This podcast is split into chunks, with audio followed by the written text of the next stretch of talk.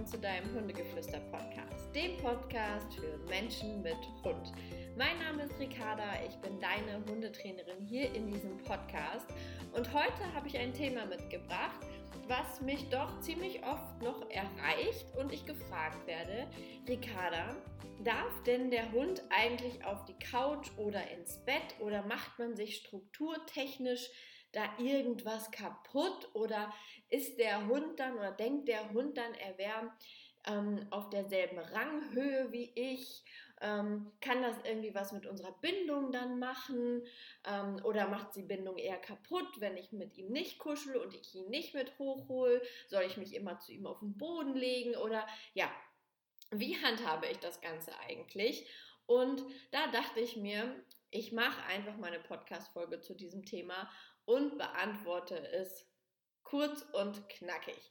Beziehungsweise wahrscheinlich nicht ganz so kurz, aber ich beantworte es auf jeden Fall. Ich fange mal damit an, wie wir das mit Ike handhaben, damit ihr einfach schon mal so ein Bild habt, wie ich es mache, weil das interessiert euch ja meistens auch brennend.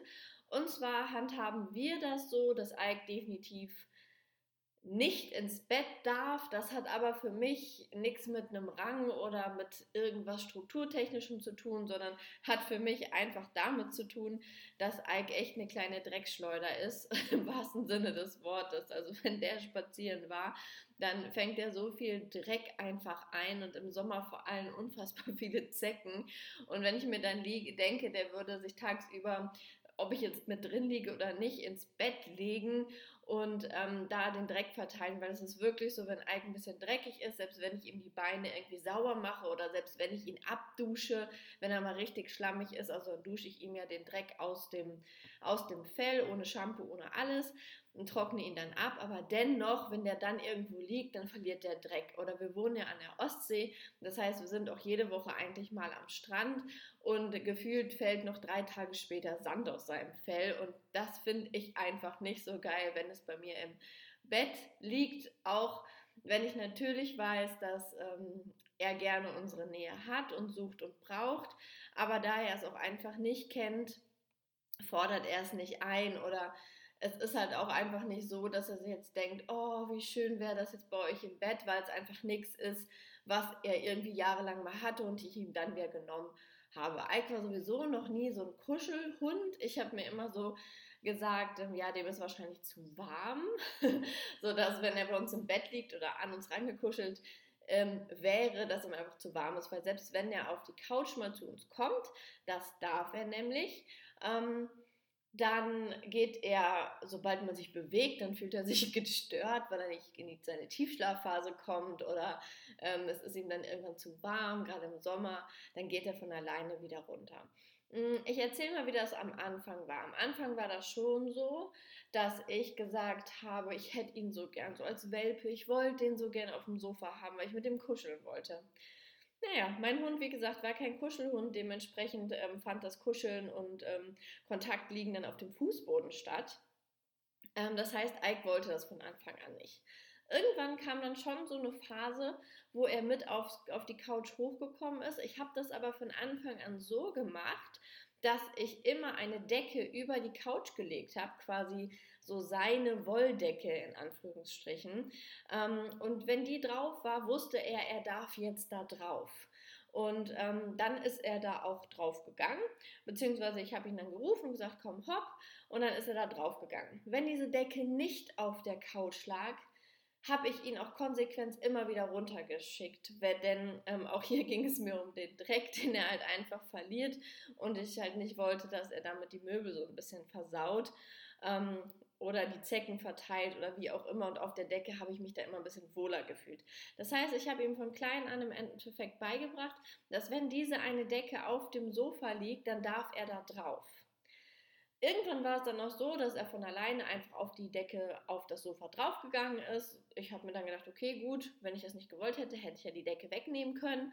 Habe ich nicht, ähm, weil sie lag dann irgendwie immer da drauf. Und dann war es für Alko selbstverständlich, da hochzukommen. Das war auch eine Zeit lang vollkommen okay, ähm, bis wir in eine bestimmte Phase der Junghundephase kamen, wo er dachte, er wäre ein kleiner König und hat sich halt wirklich alles rausgenommen was er so wollte. So. Und ähm, da kam ich einfach an einen Punkt, wo ich gesagt habe, nee, also weißt du was, draußen lässt du mich stehen, hörst null, ziehst an der Leine, machst nur Unsinn, es funktioniert nichts und dann noch bist du hier König von und zu und legst dich bei mir auf die, auf die Couch. So, nö. Also da habe ich irgendwie aus dem Bauch heraus gesagt, weißt du was, nö, wer so blöd draußen zu mir ist, der kriegt hier drin auch keine Privilegien. Und dann war das das Erste, was ich gestrichen habe. Also ich habe ihm quasi diese, diese, diese selbstständige Entscheiden genommen, dass er da drauf kann. Damit das aus dem Hundekopf erstmal wieder rauskommt, dass das eine Option ist, kommt man nicht drum herum, das wirklich mal für ein paar Wochen zu streichen.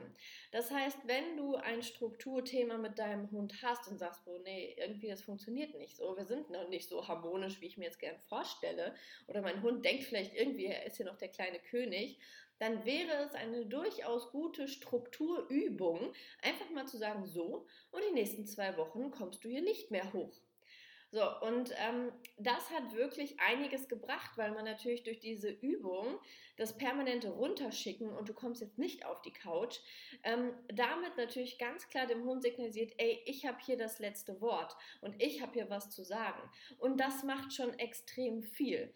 Weil wenn der Hund lernt, dass du drin auch wenn es nur die Couch ist, damit was, da was zu sagen hast, dann kann es sein, dass er vielleicht draußen dich einen kleinen Tacken ernster nimmt. Natürlich gehört da auch noch eine Leinführung dazu, natürlich gehört auch noch ein Schleppleintraining zu. Das sind die beiden großen, also für mich größten ähm, Strukturtrainings mit dem Deckentraining. Ähm, aber das Strukturtraining, was die Couch betrifft, ist auch schon ein sehr wertvolles. Das heißt, das wäre schon mal was, was du auf jeden Fall anfangen könntest, wenn du sagst, ey, wir haben hier echt ein Thema und eigentlich finde ich es gar nicht so cool, dass mein Hund ständig alleine auf die Couch springt. Ähm, dementsprechend habe ich das dann eine Zeit lang echt konsequent verboten. Er durfte gar nicht mehr rauf. Auch nicht auf mein Kommando. Ich habe es erstmal gestrichen. Ähm, und irgendwann, als ich gemerkt habe, ach, wir haben uns eigentlich wieder ganz gut eingeruckelt und ähm, ich habe das Gefühl, so ich würde gerne wieder mehr mit ihm kuscheln und einfach mit ihm Zeit auf der Couch verbringen, habe ich wieder die Decke rausgeholt und habe ihn dann eingeladen. Ich habe es dann aber auch so gemacht, dass ich nach einer Zeit, weil ich nach einer Stunde gesagt habe, so, und jetzt gehst du bitte wieder runter. Habe ich ihn runtergeschickt, habe die, äh, die Decke zusammengefaltet und habe sie weggelegt. Das heißt, ich habe das komplett selber entschieden, wann er drauf darf und wann er wieder runter geht. Und falls er, weil es wird euch vielleicht passieren, dass euer Hund dann von alleine entscheidet, ach, Jetzt hat es ja wieder erlaubt, jetzt kann ich alleine wieder hochgehen. Ich habe sofort, wenn der nur aus eigenen Stücken äh, entschieden hat, auf die Couch zu gehen, habe ich ihn sofort wieder runtergeschmissen. Also sofort, ey, ab, runter, ähm, habe ihm am Halsband gepackt oder was ich zu packen bekommen habe, wenn er nicht direkt gehört auf, auf mein Nein runter. Ähm, dann habe ich ihn sofort wieder runtergeschickt, damit er lernt, auf meine Einladung darfst du neben mir liegen. Aber wenn ich das nicht will, dann ist die Couch hier zu Hause meine Ressource. So, so habe ich das so ein bisschen für mich quasi formuliert. Und ähm, das kann ich dir auf jeden Fall empfehlen, wenn du da so ein bisschen so ein Strukturthema hast. Wenn du sagst, zwischen mir und meinem Hund ist alles easy peasy, wir haben echt eine coole Bindung, der funktioniert super und ich habe gar kein Problem, ähm, dass mein Hund auf die Couch darf, dann kannst du ihn natürlich jederzeit da drauf lassen. Dann darf der auch liegen, wo er will. Also ich habe damit gar kein Problem.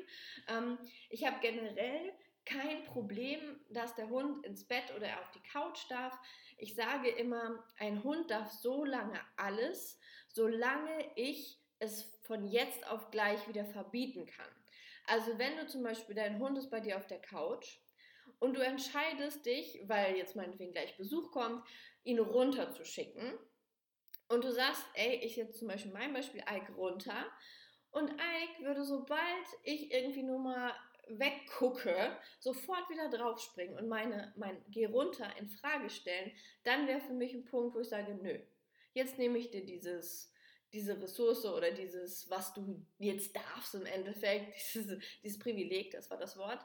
Ähm, ich nehme dir dieses Privileg, weil ich nicht möchte, dass du hier meinst, dass das selbstverständlich ist, sondern dass das eher was ist, was schön ist. Ähm, genau, und deshalb, das ist so dieses, wo ich sage, es ist wie in einer guten Beziehung so. Mein Partner hat all seine Freiheiten und alles ist gut, man lebt harmonisch, aber wenn es an irgendeinem Punkt einfach jedes Mal kracht oder Dinge wie zum Beispiel, meinetwegen hat einer Urlaub und in der Urlaubswoche räume ich jeden Tag die Spülmaschine aus. Vorher haben wir das immer geteilt. Und nach meinem Urlaub hat mein Partner sich daran gewöhnt, dass er es jeden Tag getan hat und macht gar keine Anstalten mehr. So, dann ist ja auch klar, dass man drüber redet und sagt, ey, wir machen das eigentlich zusammen, finde ich uncool. So, dass man, das ist jetzt vielleicht ein bisschen weit hergeholtes Beispiel, aber ihr wisst, glaube ich, was ich damit sagen will. Also es muss immer so ein bisschen eine Kooperation zwischen beiden Teilen sein. Und äh, wenn ich meinem Partner sage, ey, das geht so einfach gar nicht, es wäre echt mal cool, wenn du mal wieder die Spülmaschine ausräumst. Ähm, und dann sollte er es im besten Falle auch tun und ähm, dann ist man wieder ein Team und dann kann es wieder Hand in Hand gehen und dann muss man nicht mit einem Putzplan oder sonst was drohen oder ankommen. Und ähm, genau dasselbe ist natürlich auch beim Bett. Also wenn du das total gerne hast, dass dein Hund bei dir im Bett liegt und ihr dann eine schöne Zeit habt und zusammen kuschelt, dann ist das absolut erlaubt, solange du das einfach auch wieder abschaffen kannst, weil vielleicht ändert sich deine Lebenssituation. Vielleicht bist du gerade Single und du hast einfach eine halbe Betthälfte frei. Aber was ist, wenn irgendwo der, dein Partner oder du einen Partner hast? Ähm, wäre ja dann uncool, wenn du nicht zu deinem Hund sagen könntest, ey, geh mal runter und irgendwie der Hund immer zwischen euch liegt.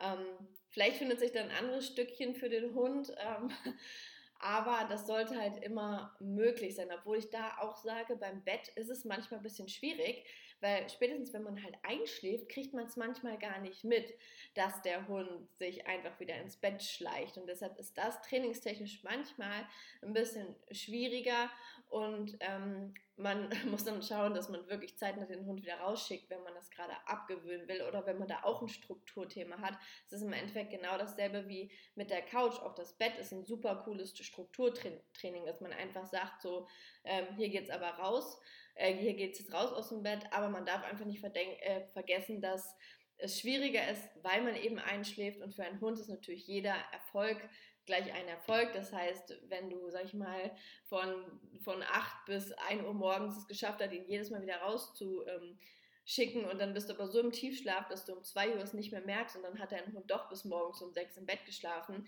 dann war es für ihn Erfolg und deine vier Stunden vorher, die du ihn permanent rausgeschickt hast, hat letztendlich nicht ganz so viel gebracht, weil am Ende war überspitzt gesagt dein Hund dann doch der Gewinner.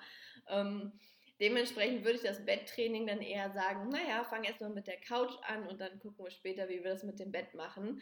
Ähm, weil man einfach zu oft einschläft und der Hund dann wieder einen Erfolg hat. Aber, per, äh, aber am Ende des Tages sage ich, ihr entscheidet es, ihr wisst, wie ihr oder wie eure Struktur ist, ob ihr ein Thema habt oder nicht.